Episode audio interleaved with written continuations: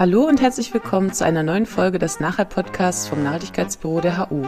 Heute wieder mit dem neuesten Vortrag aus unserer Ringvorlesungsreihe Der grüne Faden. Viel Spaß beim Zuhören!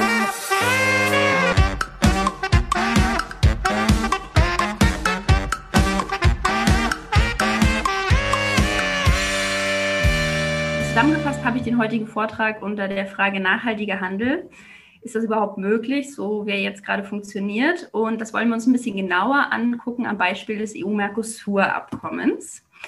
Dazu würde ich einmal allgemein äh, kurz einführen, das Thema Handel und wie funktioniert eigentlich der Welthandel, also wie ist die Architektur da aufgebaut, auch mit einem kurzen Exkurs zur EU, weil darüber ja leider immer sehr wenig gelehrt wird an den Universitäten, ich äh, habe das gerade von Hanna erzählt, ich habe auch das meiste, obwohl ich Politik studiert habe und mich auch zu internationalen Beziehungen dann noch Master weitergebildet habe, sehr wenig über internationalen Handel während meines Studiums tatsächlich gelernt und das meiste ähm, dann nachher über meine Arbeit. Dann würde ich äh, spezifisch auf das Thema Handel und Nachhaltigkeit eingehen. Sind das zwei unterschiedliche Paar Schuhe oder gehören die doch zusammen, auch heute schon?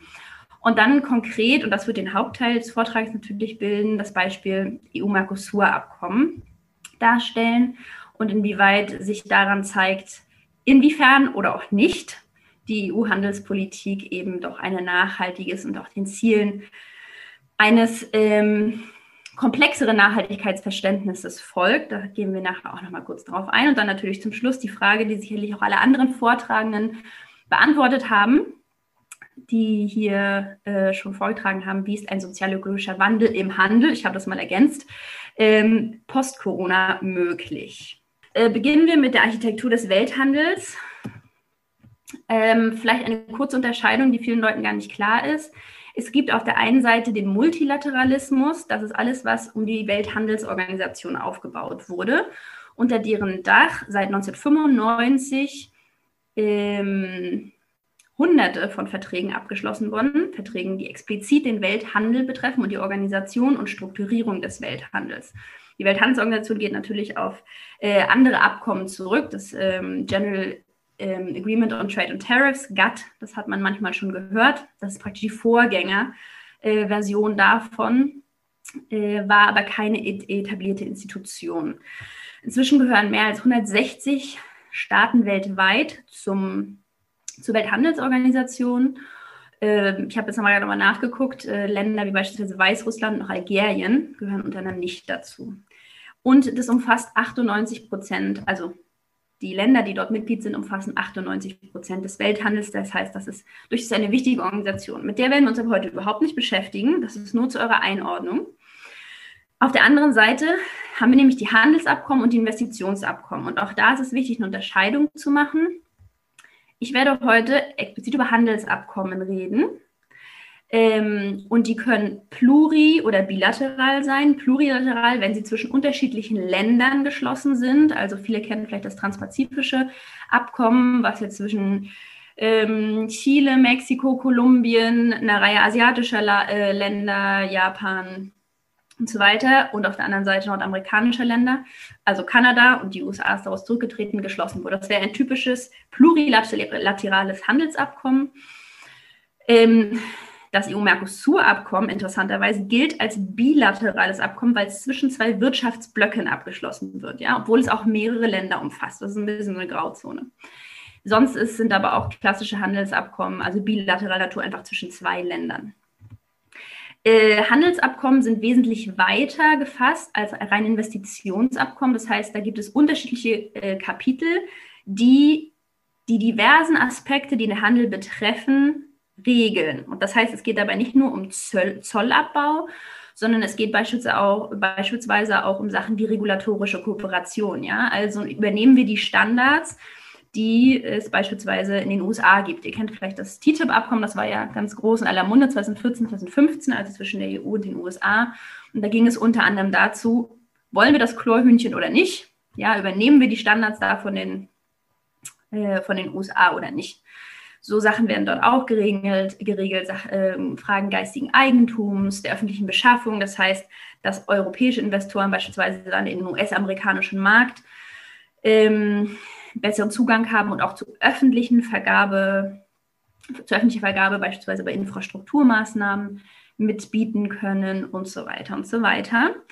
Und auch diese können ein Investitionskapitel beinhalten. Wieso ist das wichtig? Weil Investitionskapitel in ganz häufigen äh, Fällen den sogenannten Investorstaat-Streitbeilegungsmechanismus enthalten. Und der ermöglicht es, ausländische Investoren Staaten vor internationalen Schiedsgerichten zu verklagen. Das ist noch so ein Thema, zu dem ich auch arbeite, zu dem ich heute aber nicht sprechen werde.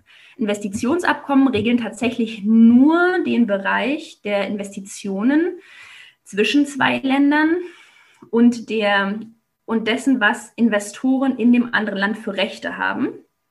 Nicht unbedingt für Pflichten, sondern da geht es wirklich darum, dass sie gleich behandelt werden mit Investoren, mit nationalen ähm, Unternehmen. Da geht es auch darum, dass sie eben Zugang zu, so privilegierten Zugang zu internationaler Schiedsgerichtsbarkeit bekommen äh, und so weiter und so weiter. Das heißt, die sind wesentlich kleiner äh, gefasst, können häufig auch ganz kurz nur sein. Wir haben so zehn Seiten, manchmal 15 Seiten Investitionsabkommen, während Handelsabkommen äh, häufig mehrere hundert bis sogar tausend Seiten umfassen. Ja?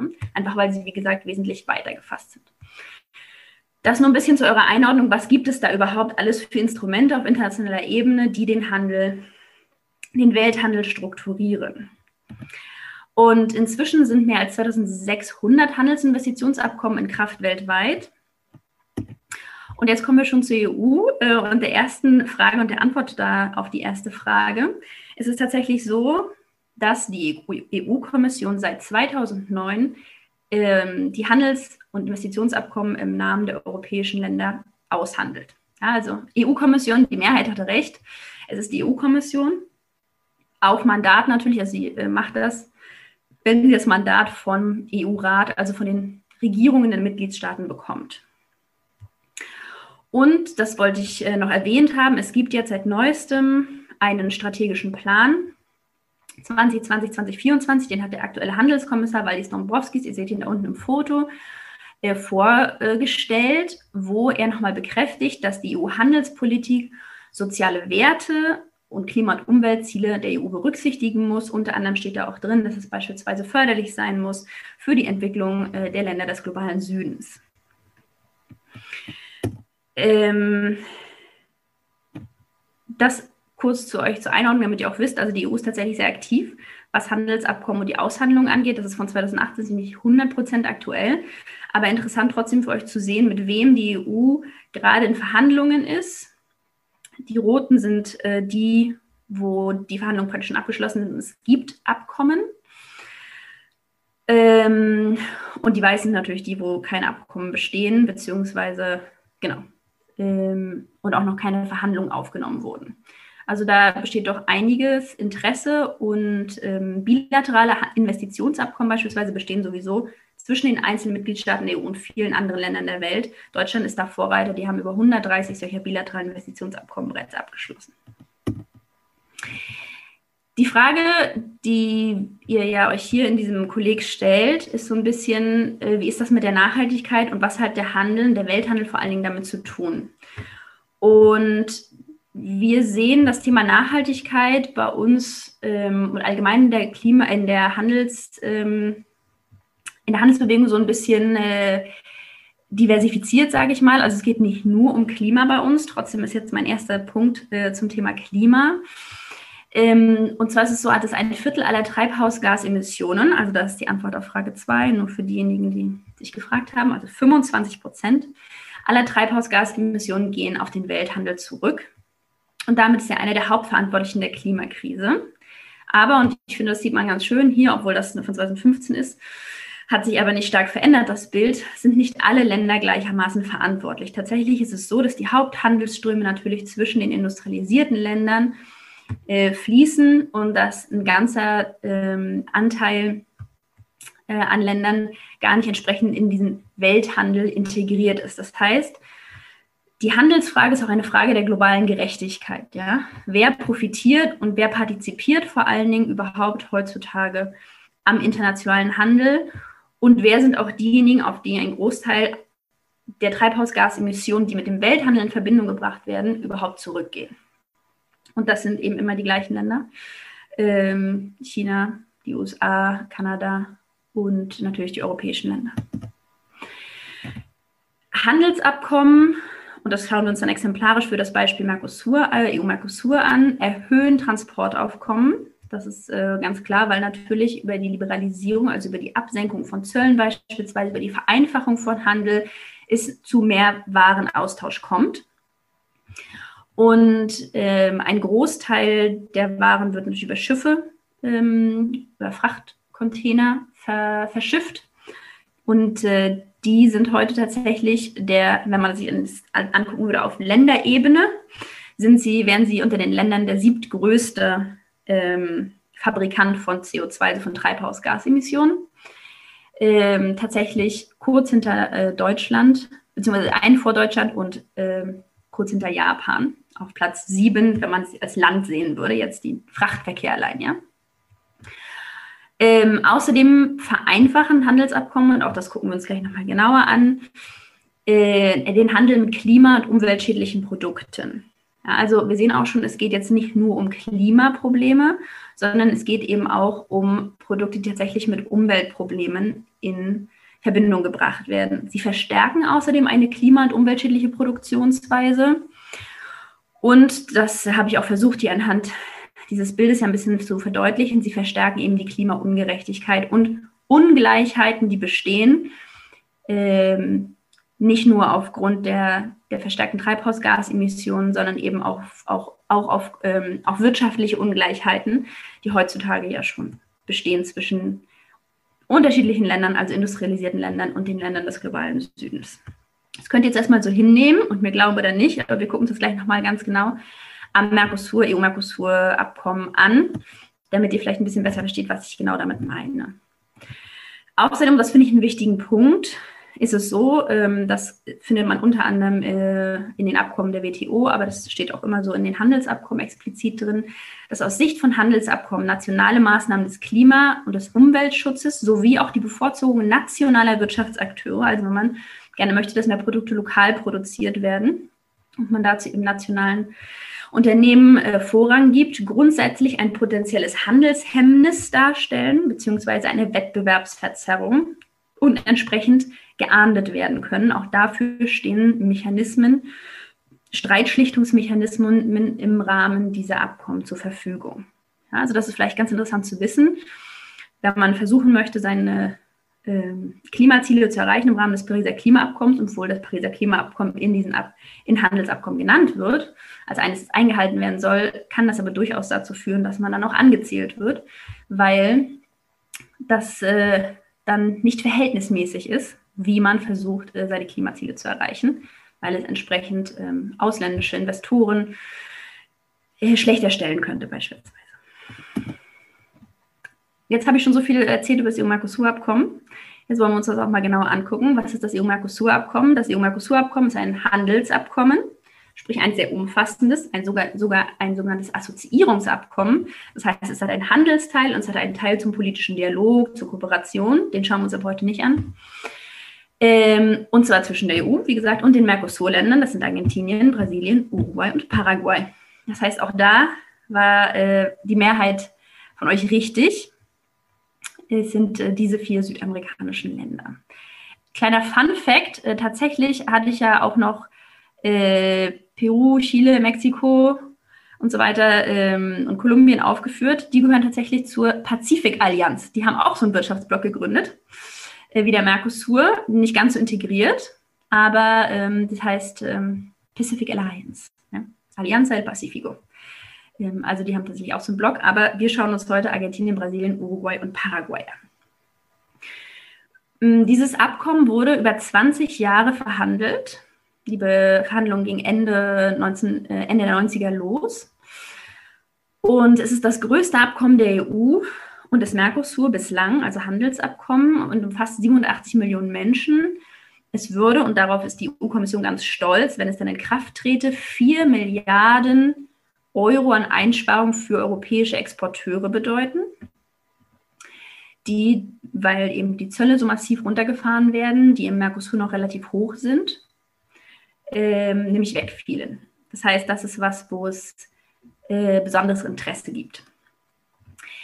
2019, äh, im Juni, Mitte Juni 2019 kam es zu einer sogenannten politischen Einigung. Was heißt das? Das heißt, dass nach 20 Jahren Verhandlungen die Verhandlungspartner gesagt haben, so, wir sind uns jetzt einig, wie das Abkommen aussehen muss. Wir haben eigentlich alle Detailfragen geklärt. Es sind vielleicht noch ein paar Kleinigkeiten offen, aber wir können jetzt sagen, die Verhandlungen sind beendet. Das heißt, es ist auch immer eine offizielle Beendung der Verhandlungen und es, das ganze Abkommen geht dann in die nächste Phase. Wieso ist es überhaupt möglich geworden und wieso haben diese Verhandlungen überhaupt so lange gedauert? Weil normalerweise dauern eigentlich Handelsabkommensverhandlungen gar nicht so lange. Ähm, und zwar ist es so, dass dieses Abkommen, das schauen wir uns gleich nochmal an, gerade für die Mercosur-Länder doch recht äh, drastische Einschnitte bedeutet, was so ähm, die Möglichkeit geht, Gelder, ein, äh, Gelder zu bekommen, gerade über die Zölle. Ja. Plus noch eine ganze Reihe von anderen Problemen, auf die ich gleich eingehen werde. Und äh, vor den Mitte-Rechts-Regierungen, die mit Mauricio Macri ja 2015 an die Macht kamen, dann sukzessive in, in, den, in den Ländern, ähm, waren eher progressive Regierungen an der Macht. Also in Argentinien war es die Kirchner-Regierung äh, bis 2016, äh, Dilma Rousseff, also die von von der Partido de los Trabajadores in Brasilien. In Uruguay hattest so, hatte man die Frente Amplio und gut, in Paraguay war es immer alles unter ferner Liefen, aber die haben auch nicht so viel mitzureden gehabt, muss man sagen. Ähm, und die haben ja gesagt, nee, wir wollen das nicht, weil das bedeutet für uns zu starke wirtschaftliche Einbußen. Das heißt, die hatten ursprünglich angefangen zu verhandeln und dann haben sie immer wieder ausgesetzt. Das ging gar nicht von EU-Ebene aus, sondern tatsächlich von der Seite des Mercosur.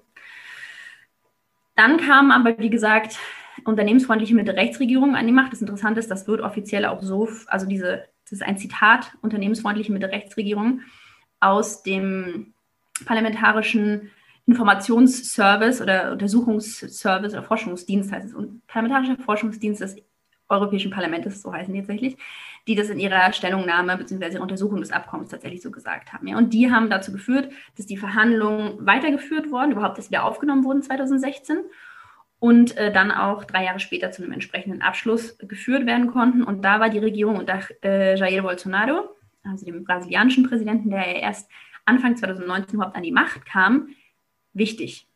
Denn schon davor hat es immer noch ein bisschen gestoppt, weil der brasilianische Präsident sich da, obwohl das auch äh, ja, ein institutioneller, über, der überhaupt nur über einen institutionellen Putsch an die Macht gekommen ist, ähm, dem war das trotzdem alles nicht so ganz geheuer. Und Jair Bolsonaro hat gesagt, wir unterzeichnen das jetzt hier.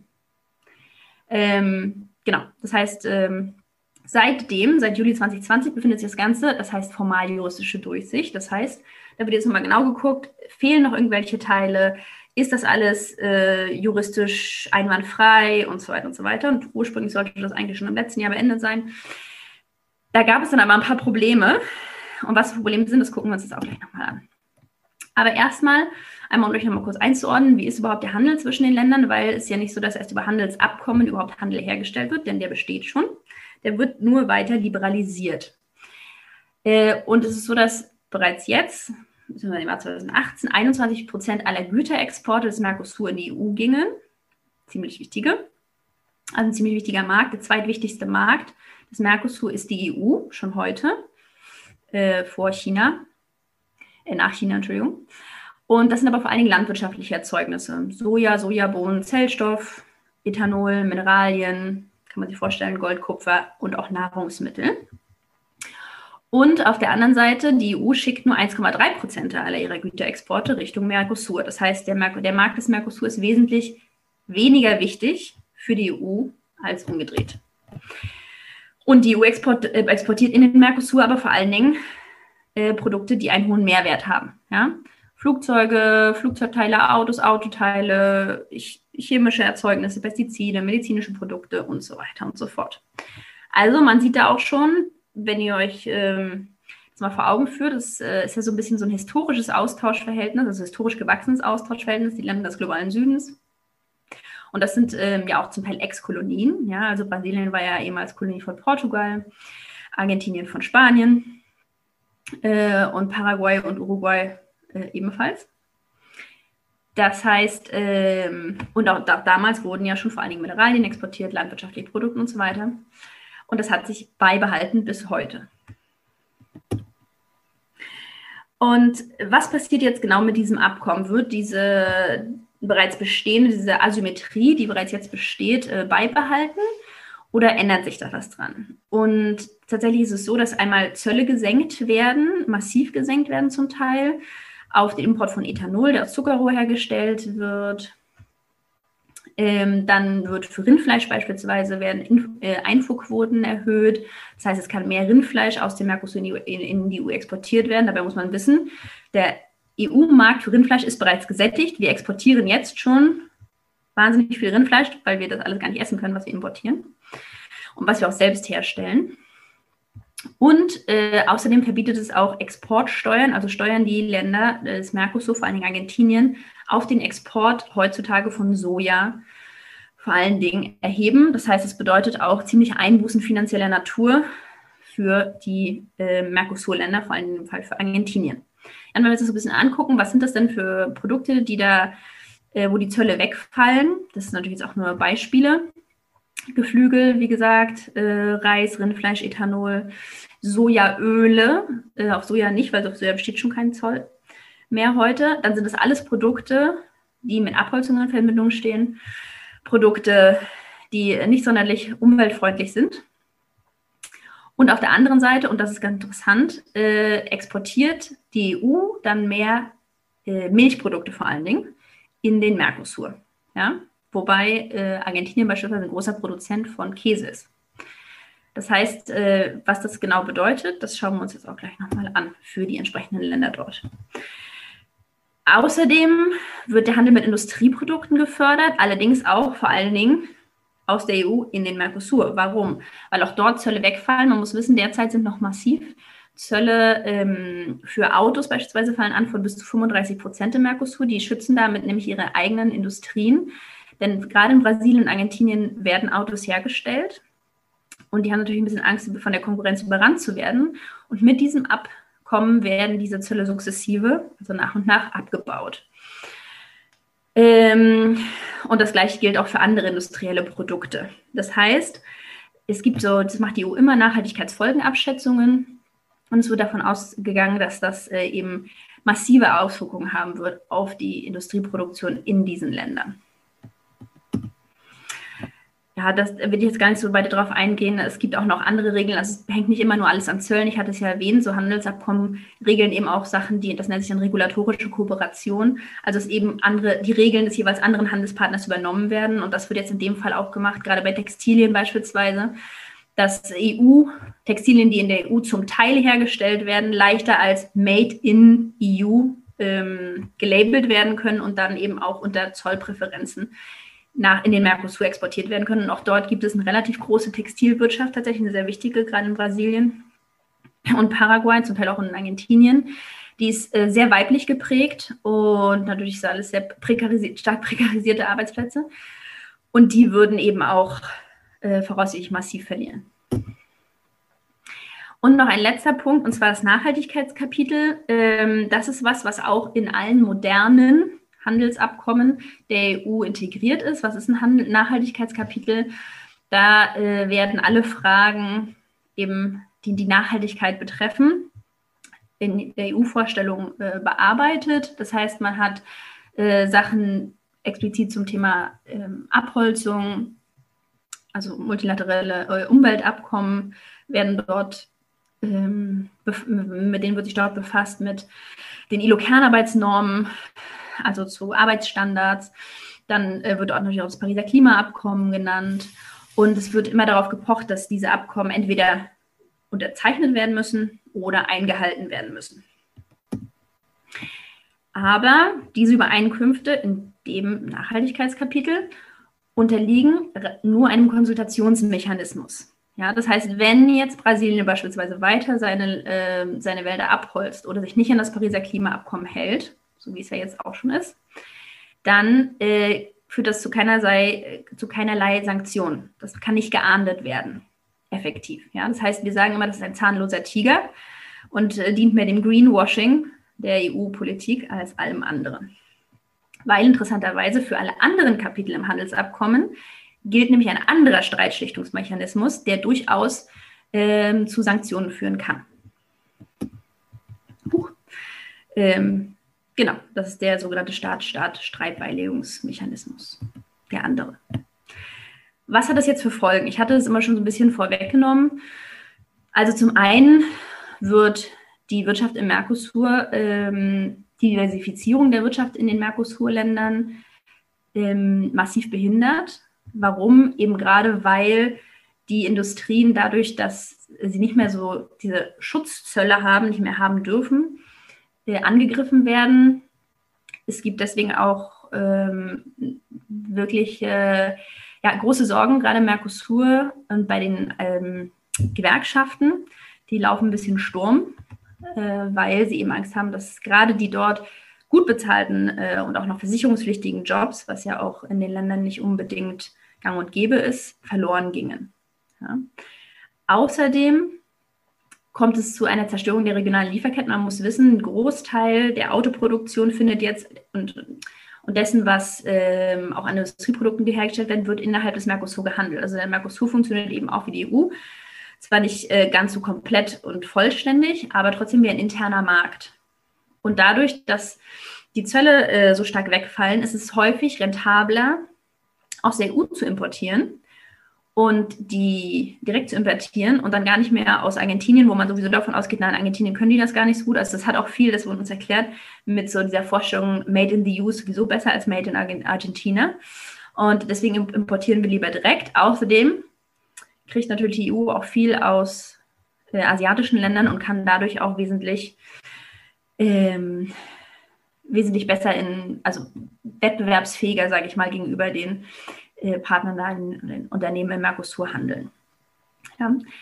Ähm, das zeigt sich auch ganz schön, finde ich, an diesem Beispiel so ein bisschen. Ähm, die europäische Autoindustrie hat einen Brief an die damalige noch äh, EU-Kommissionspräsidentin Cecilia Malmström verfasst und da sagte sie, ähm, ASEA, also so heißen die, die äh, Auto, der Autoverband, der europäische, unterstützt den EU-Mercosur-Prozess nachdrücklich und unmissverständlich, da seine Mitglieder mit die größten Gewinner sein werden.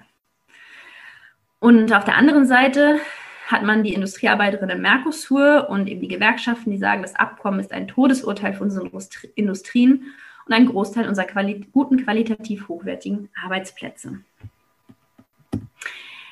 Es wird auch tatsächlich davon ausgegangen, dass äh, gerade in diesen Bereichen eben massiv Arbeitsplätze verloren gehen gibt allein für Argentinien äh, Studien, die sprechen von äh, über 170.000 äh, Arbeitsplätzen. Und das Ganze führt natürlich auch zu einem wachsenden Handelsungleichgewicht, weil es ist so, man exportiert dann, äh, man importiert dann äh, Autos und Produkte, die einen höheren Mehrwert haben, muss aber ähm, gleichzeitig, um das überhaupt bezahlen zu können, erstmal viel mehr landwirtschaftliche Produkte, wo man dann wettbewerbsfähig ist, exportieren. Das heißt, es führt zu einer Vertiefung des landwirtschaftlichen Modells dieser Länder und gleichzeitig natürlich einer stärkeren Abhängigkeit von den Industriestaaten, wo dann die höher verarbeiteten äh, Produkte hergestellt werden. Ich hatte es bereits erwähnt, äh, dass das eben auch dann zu mehr Monokulturen, Pestiziden und Waldbränden führt, weil eben zum einen Zölle wegfallen, gerade auf Produkte, die, auf diese landwirtschaftlichen Produkte, die massiv eben mit Monokulturen in Verbindung gebracht werden, sprich äh, Zuckerrohr, ähm, äh, Baumwolle, Mais, ja, und weil Kontingente eben erhöht werden, wie für Ethanol. Und weil unter anderem auch auf Fleisch eben ähm, Zölle wegfallen.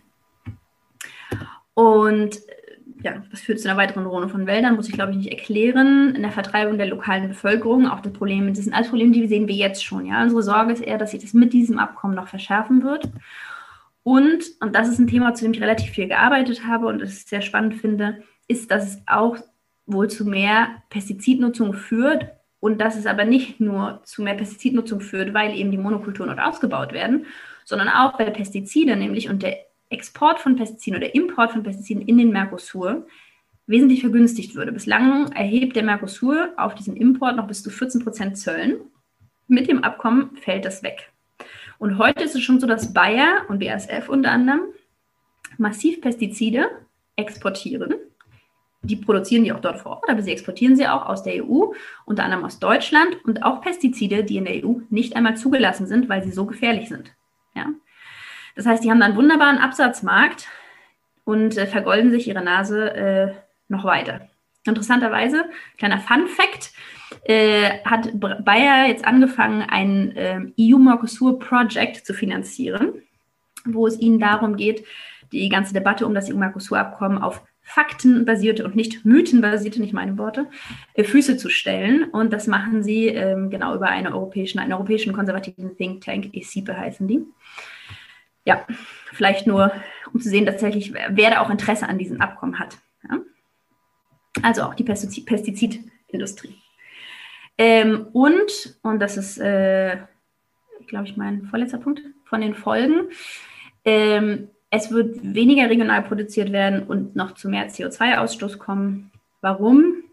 Weil es natürlich mehr Handelsströme geben wird, einfach dadurch, dass der Handel günstiger ist, wird natürlich auch mehr gehandelt werden. Gerade eben klimaschädliche Produkte wie beispielsweise Rindfleisch, äh, wie Produkte, die auf Abholzung zurückgehen. Und auch Produkte, die bereits, und das äh, finde ich auch mal einen wichtigen Punkt zu erwähnen, in den Wirtschaftsblöcken ausreichend hergestellt werden. Also wir reden jetzt hier von Äpfeln, wir reden von Dosentomaten, wir reden von Käse. Alles Produkte, die wir sowohl in der EU ausreichend zur Verfügung haben, als auch die Leute dort im Mercosur. Und gerade für Argentinien, das eben großer Produzent ist von Käse und auch von Uruguay beispielsweise, wird davon ausgegangen, dass deren ähm, Milchmarkt beispielsweise, aber auch der von Oliven und Olivenölen, deswegen hat Portugal beispielsweise ein großes Interesse daran, die sind einer der größten Exporteure von Olivenöl und die wollen eben Olivenöl auf den Mercosur-Markt absetzen. Aber da setzt eigentlich schon Argentinien das ab. Das heißt, die hätten ein großes Problem. Ja? Und es ist, also, wie gesagt, völlig unnötig. Das ist was, was nochmal stärker ähm, den Transport ähm, äh, anheizt, sage ich mal, und damit natürlich die, die CO2 und andere Treibhausgasemissionen. Mal abgesehen davon, dass dadurch auch eben Land, was vormals Wald war, dann umgewandelt wird. Also haben wir jetzt schon ein großes Problem. Paraguay beispielsweise 70 Prozent der Emissionen Paraguays gehen nur darauf zurück, dass dort massiv abgeholzt wird, um eben Sojaplantagen zu errichten, um ähm, Kühe da zu weiden. Und das gleiche gilt für Brasilien, da sind es 55 Prozent. Also wir sehen schon, wenn dieses Abkommen jetzt in Kraft träte, könnte das dadurch nochmal äh, weiter verschärft werden. Und es ist tatsächlich so, dass auch diese Nachhaltigkeitsfolgenabschätzung, die ich bereits erwähnt habe von der EU, Kommission äh, davon ausgeht, dass es dazu zu, wenn auch einem geringen, aber zu einem Anstieg kommen wird. Und das ist ja genau das, was wir eigentlich nicht brauchen. Ja? Also die EU will klimaneutral werden bis 2050. Und äh, genau das äh, verhindert aber dieses Abkommen eigentlich. Genau. Ähm, entsprechend hat auch das Abkommen viel Kritik aus den eigenen Reihen bekommen, gerade hinsichtlich des Themas Abholzung ähm, und wegen der, der vielen Brände, die jetzt vor allen Dingen im Amazonas ja zu sehen waren. Und ich habe mal hier die Staaten, die sich, oder die Regierungen der Mitgliedstaaten, die sich bislang kritisch geäußert haben, aufgezeigt. Ähm, das sind doch einige. Die größten Kritiker sind äh, Österreich, Frankreich, äh, Luxemburg, Niederlande zum Teil und auch Irland. Frankreich und Irland vor allen Dingen, weil sie Angst haben, dass, äh, und auch Österreich eigentlich, äh, dass ihre Agrarmärkte zu stark angegriffen werden. Denn mit beispielsweise der günstigen Fleischproduktion können die eben nicht mithalten, die äh, aus dem Mercosur, die, die, europäischen Produzenten, und die stehen eben auch schon unter einem massiven Preisdruck ja heutzutage, auch aufgrund der anderen Handelsabkommen, die die EU bereits unterzeichnet hat. Und ähm, Deswegen hat die EU-Kommission jetzt im Oktober 2020 einen Prozess gestartet zu einem sogenannten Zusatzdokument. Und da soll dann nochmal den Mercosur-Ländern, äh, sollen da nochmal mehr hm, Bestimmungen oder mehr Zusagen abgerungen werden zur Einhaltung des Pariser Klimaabkommens, gegen Abholzung, gegen Vertreibung von Indigenen. Das ist noch nicht sonderlich weit gediehen, das Projekt. Das befindet sich nach wie vor in der Aushandlungsphase, möchte ich sagen, und wird voraussichtlich Ende diesen Jahres überhaupt erst vorgestellt. Das heißt, der gesamte Ratifizierungsprozess, der eigentlich noch nicht mal richtig gestartet ist, äh, zieht sich noch länger hin. Aber, und das sagen wir immer dazu, das äh, ist überhaupt nicht ausreichend. Ja, also so ein Zusatzprotokoll, das ist natürlich ganz nett. Aber zum einen ist es seltenst tatsächlich verbindlich, beziehungsweise es gibt noch gar keins, was tatsächlich verbindlich wäre, weil es, wir kennen das auch von anderen Handelsabkommen. Und zum anderen ähm, ist, es, ist es nicht ausreichend, um die tatsächlichen Probleme dieses Abkommens, also die strukturellen Probleme dieses Abkommens verschärft, ja, also diese Asymmetrie, die zwischen den Wirtschaftsblöcken besteht, dieser Anreiz Ausbaus von Monokulturen in den Mercosur-Ländern, ja, dieser, ich nenne es auch immer gerne äh, neokoloniale diese neokolonialen Handelsstrukturen, die damit verschärft werden, die behandelt dieses äh, Zusatzprotokoll überhaupt nicht, also das Zusatzdokument. Das heißt, das ist eigentlich äh, mehr ein weiteres Feigenblatt. Nochmal kurz zu euch zur Information. Es gibt natürlich auch eine ganze Reihe positiver Stimmen. Wir sehen hier Spanien, Portugal, die haben auch aufgrund ihrer Geschichte großes Interesse an dem Abkommen. Italien äh, und die skandinavischen Länder. Deutschland ist rot. Das müsste jetzt eher so ein Mix aus, was ist grün und rot gemischt, braun oder so. Also das ist mehr so ein Zwischenkandidat. Die finden das eine super Idee mit dem Zusatzdokument. Das sagt uns vielleicht auch, schon einiges darüber, wie, Nachhaltigkeit, äh, wie nachhaltig das wirklich ist. Und warten jetzt ab. Sind die ganze Zeit in so einer Hab-Acht-Stellung und gesagt, ja, so, das hat Angela Merkel, vielleicht habt ihr das mitbekommen, nach einem Gespräch mit ähm, Luisa Neubauer im August 2020 gesagt, also mit der von Fridays for Future, ja, ähm, also so das Abkommen, so wie es jetzt steht, können wir nicht unterzeichnen. Das machen wir auch nicht. Und damit ist Luisa Neubauer dann über Twitter an die Öffentlichkeit gegangen und hat Angela Merkel so ein bisschen in die Bredouille gebracht. Die musste dann sagen, ja, habt ihr recht. Das können wir so nicht machen. Und seitdem steht jetzt Deutschland auch auf der Seite die, der Leute, die das Abkommen kritisiert, aber sagt doch, mit dem Zusatzprotokoll können wir oder Dokument können wir da schon ganz viel machen.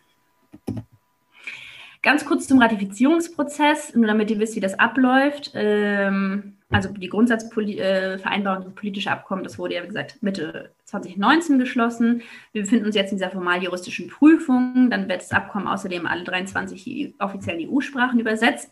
Das ist auch der Punkt, an dem wir derzeit sind. Und dann bereitet die EU-Kommission Vorschläge und Empfehlungen zur Entscheidung im Rat. Also der EU-Rat ist ja da, wo sich die äh, Regierungen der Mitgliedsländer treffen vor und dann geht es weiter, ähm, dann kommt es eben zu einer Abstimmung im Rat und wenn der Rat sagt, ja, das finden wir gut, dann beginnt auch der Ratifizierungsprozess in den Mercosur-Ländern. Ja, da muss es dann auch ähm, durch die Parlamente und gegebenenfalls die Senate, je nachdem, wie da äh, die politische Struktur ist. Und nachdem der EU-Rat gesagt hat, ja, wir machen das, geht das Ganze ins EU-Parlament. Und danach kann das Abkommen, wenn das EU-Parlament auch zustimmt, vorläufig angewandt werden. Das ist aber was, was die EU-Kommission vorschlagen muss. Theoretisch, bevor es aber eigentlich richtig angewandt werden kann, muss es auch noch von allen nationalen Regierungen der Mitgliedstaaten beziehungsweise von allen nationalen Parlamenten der äh, Mitgliedstaaten abgesegnet werden. Das ist teilweise ein längerer Prozess, deswegen dieses äh, diese Möglichkeit, das Ganze schon vorläufig anzuwenden. Also ihr habt vielleicht vom Kanada-EU-Abkommen äh, Kanada gehört, das ist jetzt vorläufig angewendet, schon seit 2017, wenn ich mich nicht irre. Und äh, da findet jetzt der Prozess auf nationaler Ebene statt. In Deutschland ist das noch nicht durchs Parlament. Und jetzt komme ich auch schon zu äh, meinen letzten Punkten, der Kritik der Zivilgesellschaft. Und da mache ich jetzt mal was ganz Aufregendes. Wir haben nicht ein total cooles Video gemacht. Ihr könnt euch vorstellen, äh, ich gehöre zu einer zivilgesellschaftlichen Organisation. Also, was sind unsere Hauptkritikpunkte? Ja, wir gehen davon aus, dass dieses Abkommen die Mercosur-Länder auf ihre Rolle als Rohstofflieferanten in der internationalen Arbeitsteilung festschreibt. Da finden sie sich heute schon. Und ähm, das würde noch schärfer werden, noch, noch ein größeres Problem werden für diese Länder. Gleichzeitig wird es dadurch noch natürlich auch die Abhängigkeit von Industrieländern, äh, den europäischen Ländern verschärfen. Es äh, vertieft die bereits jetzt bestehende negative Handelsbilanz der Mercosur-Länder mit der Europäischen Union und fördert dadurch außerdem auch ein Produktionsmodell der Monokulturen. Und ich hatte es ja bereits erwähnt, äh, wie viel mehr landwirtschaftliche Produkte, die einen geringen Mehrwert haben, müssen exportiert werden, damit überhaupt ein Auto aus der EU importiert werden kann. Das führt natürlich dann auch dazu, dass wenn nicht entsprechende Gelder, also Devisen ins Land kommen, Schulden aufgenommen werden müssen. Und ähm, gerade Argentinien, wo ich ja lange war, kennt das Problem der Schuldenfalle nur zu Genüge. Wir gehen davon aus, dass auch das äh, mit diesem Abkommen noch verschärft werden würde. Es würde entsprechend die bereits asymmetrischen Handelsbeziehungen verschärfen und die Klimakrise äh, weiter befördern. Es hat, wie gesagt, ein zahnloses Nachhaltigkeitskapitel, das ähm, ganz gut aussieht auf dem Papier, aber effektiv eigentlich nichts bringt. Wir wissen auch, dass es effektiv nichts bringt, weil wir es schon aus anderen Handelsabkommen kennen. Also das ist ja auch nicht das erste Handelsabkommen, was die EU auch mit Ländern Lateinamerikas abschließt. Und ähm, das Ganze bedeutet auch schlechte Aussichten für die kleinbäuerliche Landwirtschaft in der EU. Deswegen laufen gerade in der EU die Bauern- und Bäuerinnen Sturm, aber eben auch im Mercosur, ich hatte es erwähnt, gerade der Milchsektor dort, ähm, aber auch beispielsweise für Olivenöl und so weiter, könnte massiv darunter leiden. Genau. Das heißt, unser äh, Zertifikat für dieses Abkommen ist, es ist nicht nachhaltig. Und das Traurige ist, das war jetzt ja nur ein Beispiel für die Abkommen, die die EU Kommission im Namen der EU-Mitgliedstaaten aushandelt. Ähm, das Ganze ist jetzt überhaupt kein Einzelfall, sondern sieht eben ganz ähnlich für eine Vielzahl der Abkommen, äh, die die EU derzeit verhandelt oder bereits ausgehandelt hat und die bereits in Kraft sind, aus. Ja. Ich wollte aber trotzdem noch mal darauf eingehen und ein paar Sachen dazu auch aus meiner Sicht sagen. Also zum einen ist es natürlich eine Forderung der Zivilgesellschaft, wenn wir gefragt werden, ja, was, was könnt ihr denn besser machen? Was kann denn besser gemacht werden an den EU-Handelsabkommen? Ja?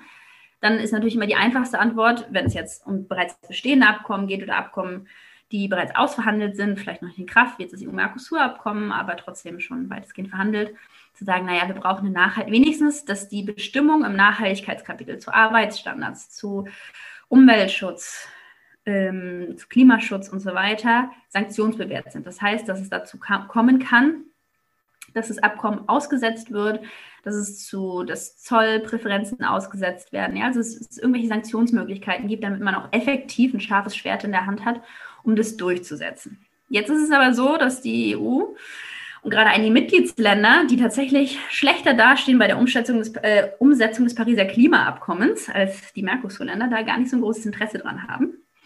Auch das ist so ein bisschen ähm, eine Erkenntnis, die wir in letzter Zeit äh, bekommen haben, weil beispielsweise interessanterweise ist nämlich ab, äh, Verhandlungen gerade gibt mit Neuseeland. Und Neuseeland hat vorgeschlagen, ein sanktionsbewährtes Nachhaltigkeitskapitel in diesem Handelsabkommen zu integrieren.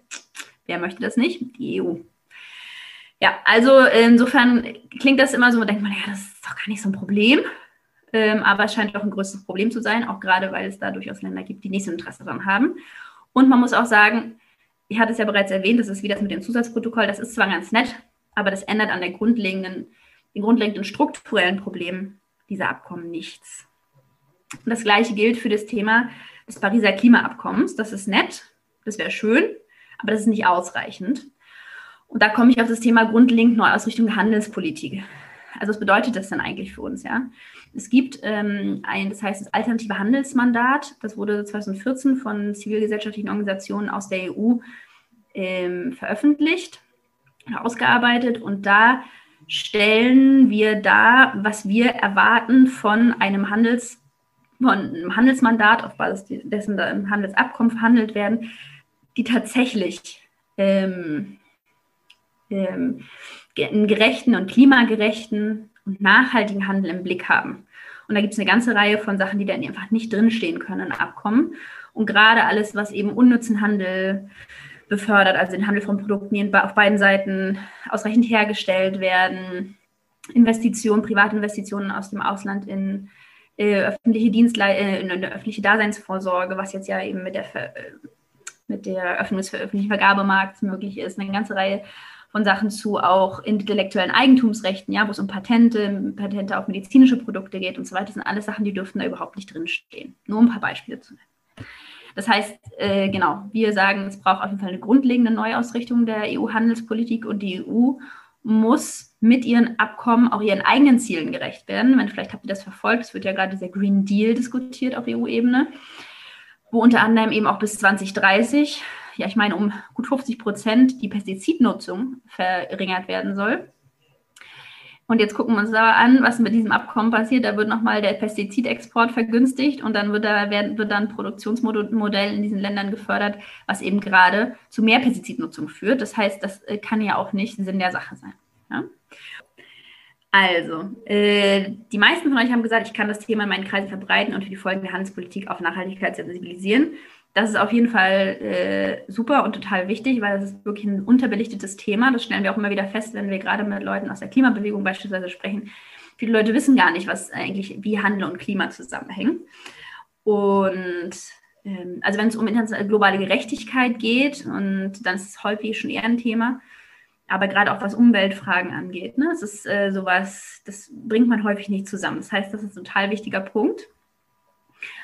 Und ähm, genau, es ist auch immer total gut, wenn neue Organisationen dazukommen, die zu dem Thema arbeiten oder Leute, die Interesse daran haben, zu dem Thema zu arbeiten. Also in Deutschland beispielsweise kennt man ein paar große Organisationen, die jetzt auch äh, zu diesem Schnittpunkt arbeiten, Handel und Nachhaltigkeit, Greenpeace beispielsweise, der BUND, ATTAC.